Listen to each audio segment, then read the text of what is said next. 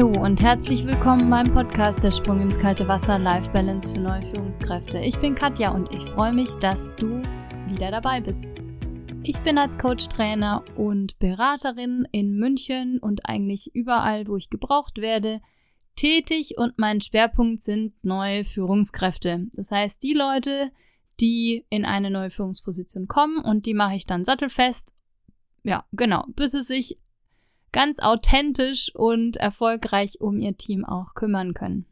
Ich habe jetzt ein Thema für dich und zwar geht es dabei um Konflikte. Und zwar schauen wir da einfach so ein bisschen hinter die Kulissen und überlegen, wie es denn möglich ist, dass dieser Konflikt überhaupt entsteht. Das Ganze, was ich dir jetzt erzähle, das habe ich nicht selbst erfunden natürlich, sondern das ist aus der Strukturanalyse und es geht um unterschiedliche Ich-Zustände.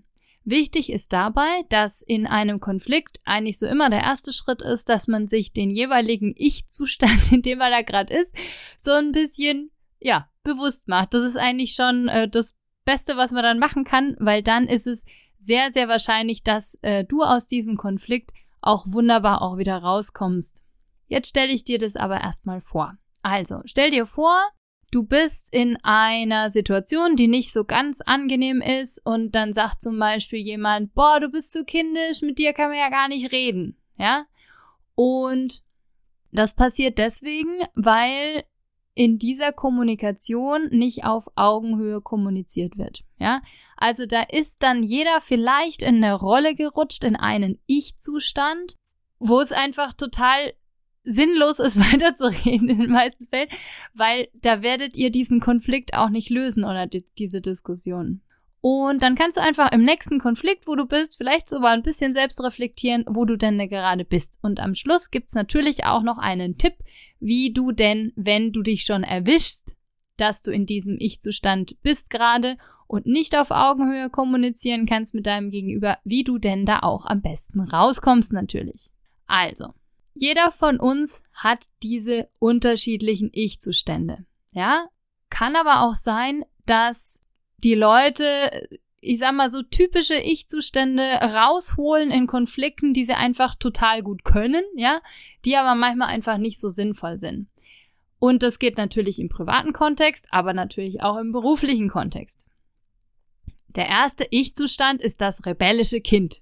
Ja, also da hat, glaube ich, jeder von uns dann gleich so ein Bild vor sich, ein rebellisches Kind, so ein Dreijähriger, der im Supermarkt sich auf den Boden speist und wild um sich schlägt. Und manchmal ist es vielleicht so, dass du dich in einer Situation befindest, wo du auch von deinem Gegenüber denkst, dieses Bild passt jetzt vielleicht auch ganz gut zu dem. Und wenn jemand in so einem Zustand ist, dann wird dieser Konflikt eben ganz bestimmt nicht gelöst. Beispiel privat, Urlaubsplanung. Also es gibt verschiedene Vorschläge und zack, einer will unbedingt seinen Kopf durchsetzen und stellt sich dahin und sagt, ich will aber nicht und bla. Und dann denkt man, ja, meine Güte, ey, was ist denn da jetzt mit dem irgendwie los? Aber in dem Moment kommt man da einfach nicht an den dran. Beispiel Beruf gibt's natürlich auch Situationen, wo unbedingt zum Beispiel jemand was durchsetzen will. Zum Beispiel eben auch von Teamleitungen, aber natürlich auch von Teammitgliedern. Also ein Beispiel fällt mir da ein, da wollte eine Mitarbeiterin von mir unbedingt genau an diesem Tag frei haben und sie hat aber nicht sagen wollen, warum das so ist. Und dann haben die Leute halt so überlegt, na gut, wenn sie den Grund nicht sagen will, ist ja eigentlich auch ihr gutes Recht, dass sie diesen Grund nicht sagen will. Aber es kam so ein bisschen kindisch rüber, weil sie sich dann dahingestellt hat. Auf jeden Fall, keiner hat sie irgendwie mehr ernst genommen. Das ist natürlich dann auch schade. Und ein typischer Satz, der da kommen kann, ist zum Beispiel, nein, das mache ich nicht, das kannst du vergessen. Was gibt's denn noch? Es gibt auch noch das angepasste Kind. Das angepasste Kind, das sind dann Leute, die in so einer Situation sich eben gerne an alles anpassen um einen rum. Und das Problem ist aber dabei, dass die eigentlich gar nicht so, ja, dass die gar nicht so glücklich sind damit, ne? Und innerlich kann es schon sein, dass sie sich denken, Mann, das ist mir jetzt eigentlich überhaupt nicht recht, ja, und innerlich geht's denen auch gar nicht gut. Aber sie sagen, meine Güte, dann passe ich mich halt an, dann mache ich jetzt gute Miene zum bösen Spiel. Nerven tut's zwar, aber ich habe ja jetzt die Rolle, dass ich mich da jetzt anpassen muss, weil alle anderen haben ja recht oder so. Ja?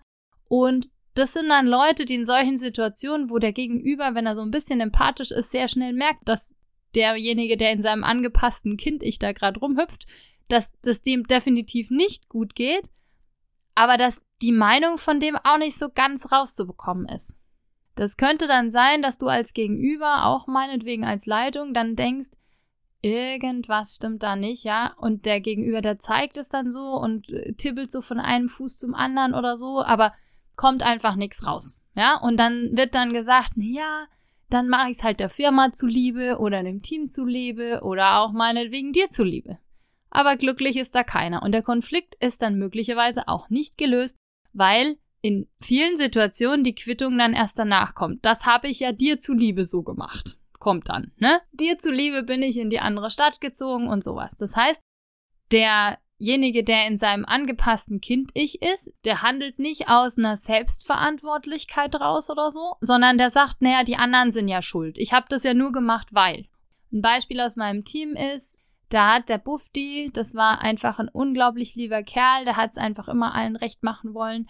Und so ein typischer Satz war dann, naja, passt schon, dann cancel ich halt das, was ich vorhatte, aber der Groll, so ganz ehrlich, der bleibt halt dann. Und sowas wie, wenn jemand sagt, natürlich mache ich das für dich, aber du merkst einfach, dass da eigentlich, du merkst einfach, dass da eigentlich jetzt nicht so dass derjenige da nicht hinter dieser Meinung steht oder hinter dem, was er tut, da solltest du vielleicht ein bisschen aufpassen und das Ganze nochmal auf eine andere Ebene bringen, die ich dir dann auch noch erkläre. Dann gibt's noch das fürsorgliche Eltern-Ich.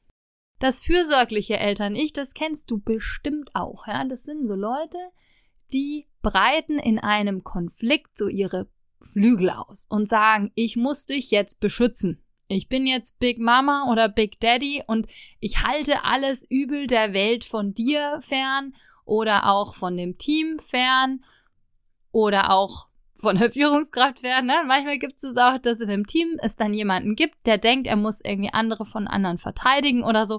Und dann sagt er, ja, ich muss mich jetzt um die anderen unbedingt kümmern, weil der andere, der kann das ja nicht. Das sind so Leute, die trauen in den Situationen dem Gegenüber einfach nichts zu. Und das ist natürlich dann auch schade. Und vergessen wird dann, dass der andere sich auch ganz gut um sich selbst kümmern kann. Im Privaten gibt es zum Beispiel auch sehr fürsorgliche Eltern.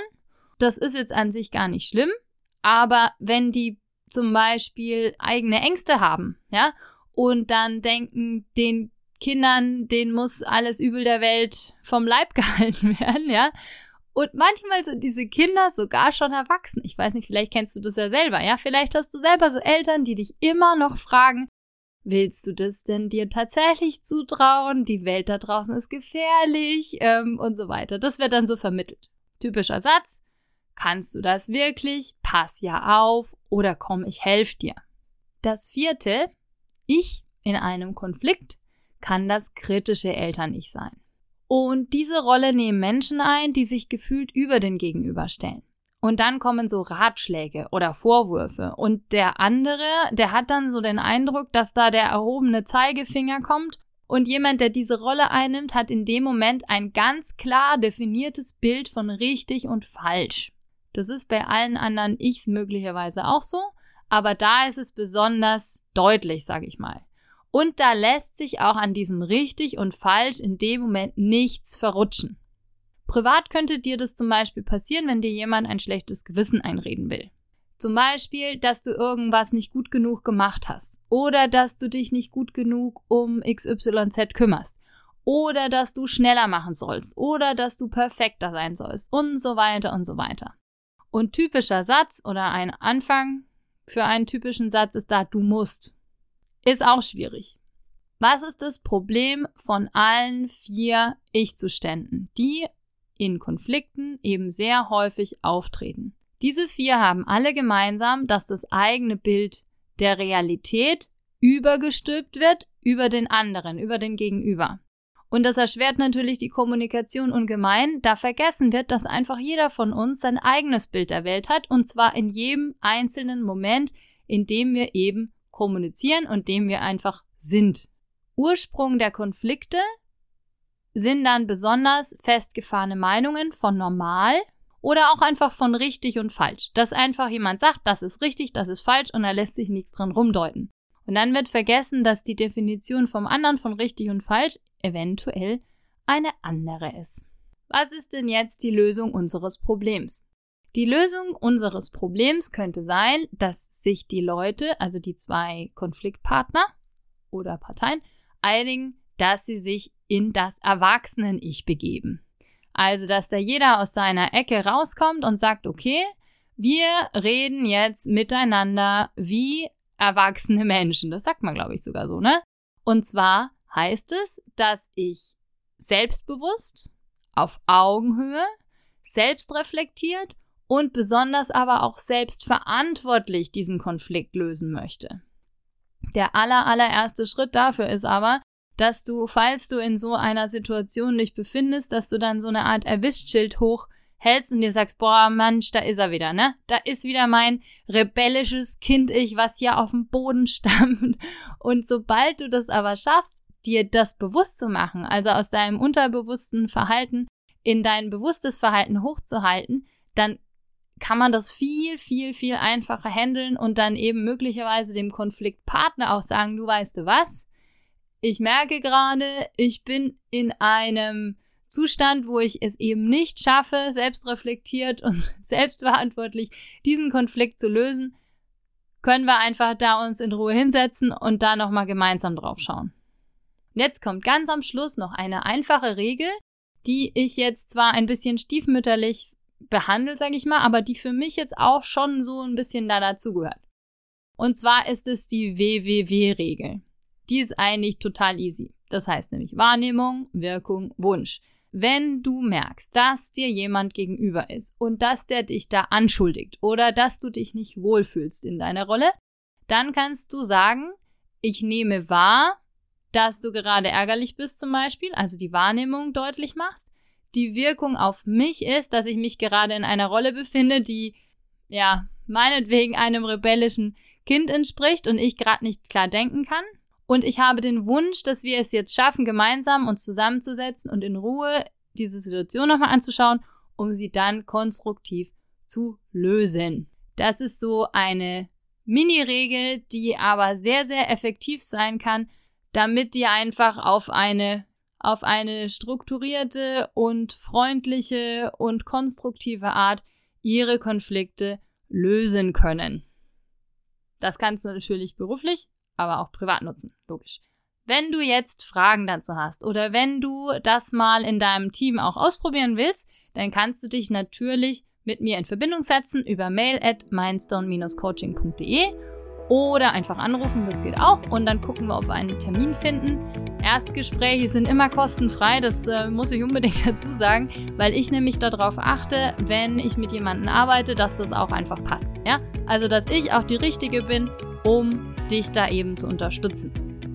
Dann würde ich sagen, ich wünsche dir einen wunderschönen Start in die neue Woche und ja, melde dich einfach, wenn du was wissen willst oder Näheres wissen willst. Und dann freue ich mich, wenn du wieder dabei bist, wenn es heißt, der Sprung ins kalte Wasser, Life Balance für neue Führungskräfte. Bis bald, tschüss!